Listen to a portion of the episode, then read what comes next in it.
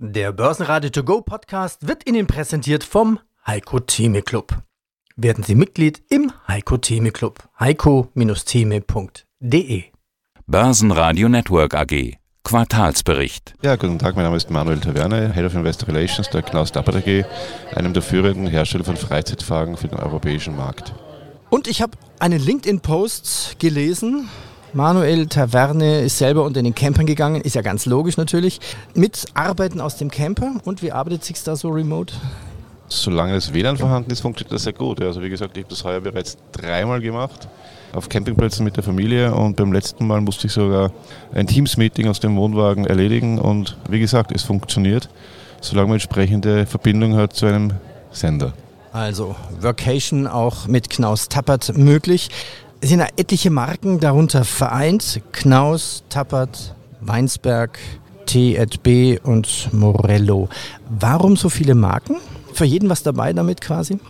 Ich möchte die Frage vielleicht anders stellen, warum jetzt generieren wir mit so wenig Marken den halben Umsatz unserer Mitbewerber? Man muss das Ganze im Kontext sehen mit unserem Nehmen wir mal Mitbewerber der Triggerner Gruppe, die machen 3 Milliarden Umsatz mit über 30 Marken. Wir machen 1,4 Milliarden. Das ist prognostizierte Umsatz für das heutige Geschäftsjahr de facto nur fünf Marken oder wenn man genauer hinschaut, sogar mit eigentlich vier Marken, weil Morello ist ein Luxusprodukt, das nicht im Vergleich steht mit den vorhin genannten Mitbewerbern. Da sind wir alleine auf dem europäischen Markt und daher wir sagen, wir sind relativ schlanker aufgestellt, aber auch deutlich besser aufgestellt als der Mitbewerber. Es gibt einen richtigen Van- und Caravan-Boom. Hält der weiterhin an? Es, es gab ja jetzt natürlich diese Corona-Welle, die hat sich hingeschoben. Da gab es natürlich auch noch Lieferschwierigkeiten für Chassis und andere Produkte. Hat sich das gebessert? Wie lang ist die Wartezeit von Bestellung bis Auslieferung momentan? Man muss ein bisschen weiter zurückgehen, wenn man diesen Boom versucht zu verstehen oder diesen Boom hier, die Corona-Pandemie als Treiber der Branche immer wieder betrachtet. Man muss ein bisschen auch zurückgehen in die Vergangenheit. Und ich gehe gerne in das Jahr 2009 zurück. Das war das Jahr, wo wir quasi von unserem heutigen Kernaktionär übernommen wurden. Da war, hatten wir einen Umsatz von 134 Millionen Euro berichtet. Wir haben uns in den letzten gut 14 Jahren de facto verzehnfacht, ohne einen einzigen Zukauf zu tätigen. Das heißt, wir haben eine rein organische Entwicklung hinter uns. Wir haben uns verzehnfacht und dieses, dieses Wachstum war schon länger getrieben durch ein stetig höheres Interesse, einen Trend im Urlaubsverhalten der europäischen Bevölkerung hin zum Caravaning. Die Pandemie natürlich hat dem Ganzen nochmal äh, gewaltig Rückenwind gegeben, was auch dazu geführt hat, dass wir uns in den letzten drei Jahren verdoppelt haben im Umsatz, während der Pandemie organisch verdoppelt haben.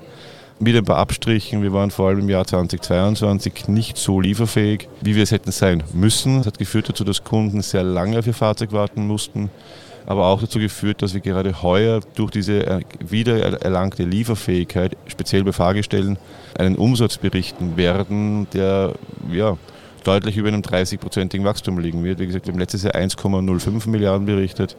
Und wenn man die Prognose genau jetzt wiedergibt, wird der heutige Umsatz zwischen 1,35 und 1,45 Milliarden Umsatz sein. Ja. Und das mit den Fahrzeugen liegt auch daran, dass jetzt weitere Fahrzeugmodelle dazu gekommen sind?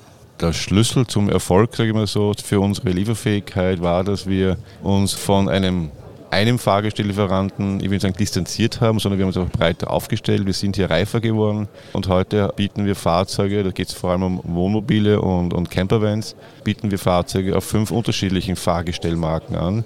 Das heißt, der Kunde kann aus mehr Optionen wählen. Jemand, der gerne deutsche Premium-Fahrzeuge fährt, kauft sich heute ein Fahrzeug auf einem Mercedes Sprinter oder auf einem MAN oder Volkswagen jemand, der preisbewusst ist, wird bleiben bei einem Fiat Ducato oder bei einem Ford Transit.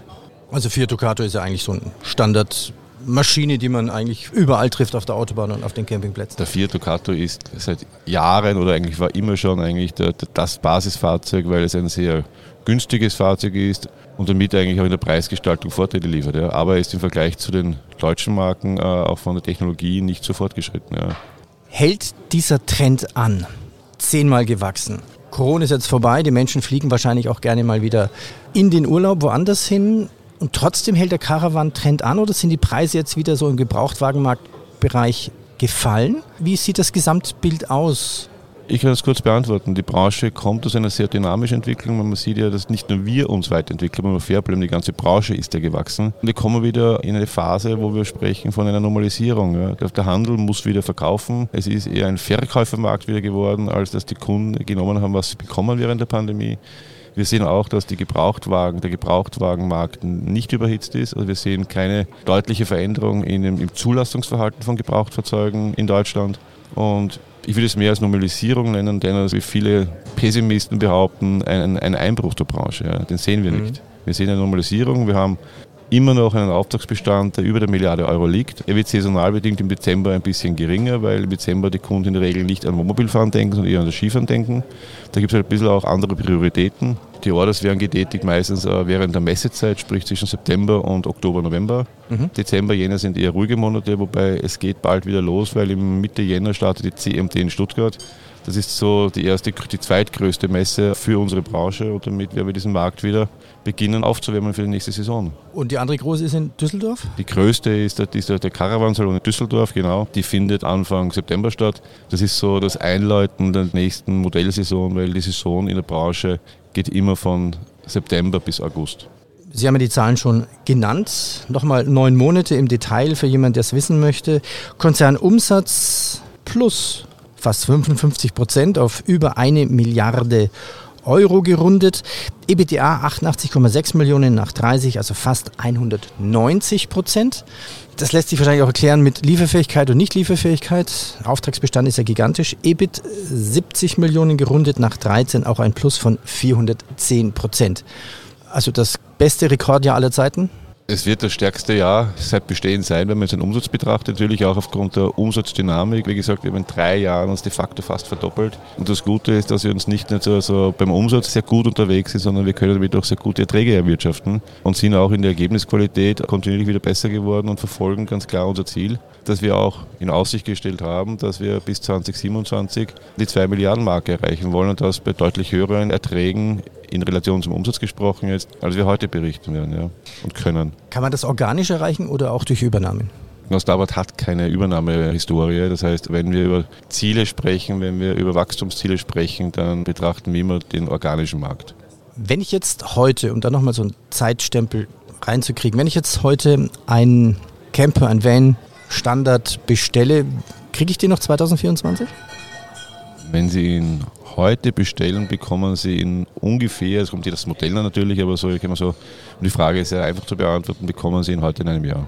Zitat von Ihrem CEO, Wolfgang Speck. Vor allem bei unseren Kernmarken Knaus und Weinsberg bestätigen unsere Anspruch als Premiummarke und Innovationstreiber der Branche besonders gut wahrgenommen zu werden. Was ist denn die Definition von Premium und hätten Sie ein Beispiel für Innovation? Fangen wir bei der zweiten Frage an, was ist Innovation? Ich glaube, die Branche, wenn man spricht über Risiken, was sind die Herausforderungen der nächsten Jahre, dann sehen wir sie nicht im Absatzmarkt, dann sehen wir sie nicht im Handel, dann sehen wir sie nicht, dass die Nachfrage einbricht, dass keiner mehr sich über das Thema Gedanken macht, sondern die Herausforderung ist, wie in so vielen Bereichen, die in der Mobilität zu Hause sind, geht es auch bei uns um äh, Elektromobilität und hier um Innovation. Das heißt, was passiert gerade, ein paar Beispiele zu nennen, das Thema äh, Hybridfahrzeug, Elektrofahrzeug, Elektrofahrzeuge und Hybridfahrzeuge haben heute mehrheitlich zu geringe Zuglasten oder Anhängelasten. Das heißt, ein Hybridfahrzeug kommt heute nicht für einen, für einen Wohnwagen in Frage, weil ein Wohnwagen in der Regel bei 1,5, 1,6 Tonnen anfängt und kleine, kleinere Hybridfahrzeuge bei 1,2 Tonnen Schluss ist. Ja. Das heißt, wir müssen hier Wohnwagen entwickeln, die erstens leichter werden, aber wir müssen auch Wohnwagen entwickeln für Elektrofahrzeuge, die es ziehen dürfen, aber wo der Wohnwagen mitrollt oder mitfährt oder unterstützt beim Fahren weil wenn Sie 1,5 Tonnen auf ein Elektrofahrzeug hängen, reduzieren Sie die Reichweite bis zu 60 Prozent. Das heißt, mhm. der Start des Urlaubserlebnisses äh, wird schon mal getrübt durch mehrmaliges Laden des Fahrzeuges. Auch eine Art Entschleunigung, aber das Problem muss gelöst werden. Ja, ja. Und diesem Problem stellen wir uns. Bei diesem Problem haben wir bereits eine elektrische Caravanachse in der Erprobung. Es gibt auch Gespräche mit Behörden über, über die Möglichkeit der Zulassung in den nächsten Quartalen oder Jahren. Wir sprechen nicht von Tagen oder Wochen, sondern eher von ein bis zwei Jahren. Und das funktioniert. Wir, wir sind in der Probung. Das heißt, wir haben eine Achse entwickelt, die eine, zwei elektrische Motoren hat, die das Fahrzeug unterstützen kann und gleichzeitig den Wohnwagen aufgrund des Batterien, die hier verbaut sind, auch erstmalig voll autark machen können. Ja, was bis dato braucht, dann sehen wir eine Steckdose am Campingplatz. Wir haben heute schon Wohnwagen, die, die das, das, Zugfahrzeug, äh, wenn es elektrisch ist, ähm, als Energiequelle nutzen können. Das heißt, unsere Wohnwagen, ein Modell von Knaus, der Knaus Yaseo, kann Strom nehmen, das Thema bidirektionales Laden oder Entladen. Das sind aktuelle Themen, äh, was heute schon am Markt gibt fürs Modell hier 24. Und natürlich die, die, die, Königsdisziplin ist, wie elektrifiziere ich ein ganzes Wohnmobil. Da sind wir dran mit dem Erprobungsfahrzeug bereits. Das heißt, wir haben gemeinsam mit einem Partner ein voll elektrisches Wohnmobil, sprich einen voll elektrischen Antrieb entwickelt, der eine Reichweite hat von 600 Kilometer.